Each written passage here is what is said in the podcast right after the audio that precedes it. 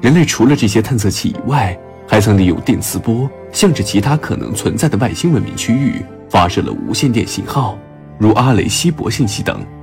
这些无线电信号将以光速向着其他区域传播，这就意味着携带着地球位置信息以及人类文明信息的信号已经暴露在了宇宙之中。那些隐藏在银河系中的文明很有可能通过这些信息发现了我们的存在。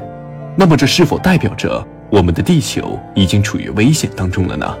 刘慈欣在《三体：黑暗森林》篇章中曾经说过：“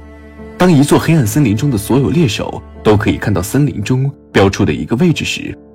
假设森林中有一百万个猎手，而银河系中的文明数量很有可能千倍于此，这些猎手中。”有九十万个对这个标识不予理会，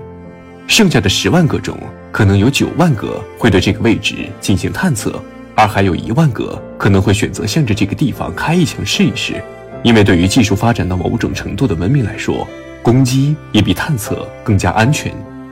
如果那个位置真的什么都没有，自己也没有什么损失。因此，从这里来看，如果银河系中真的存在于很多文明的话，那么这些文明可能会相互隐藏，尽力的保护好自己不被发现，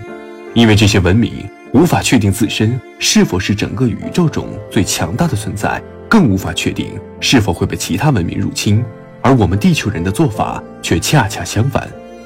我们太孤独了，我们迫切的需要找到地球并不孤独的证据，希望在宇宙中找到其他的生命星球。至于那些文明是善意的还是恶意的？旅行者号、先驱者号以及阿雷西博信息究竟会给未来的人类带来什么？黑暗森林法则是否真的在宇宙中有效？一切都是未知数。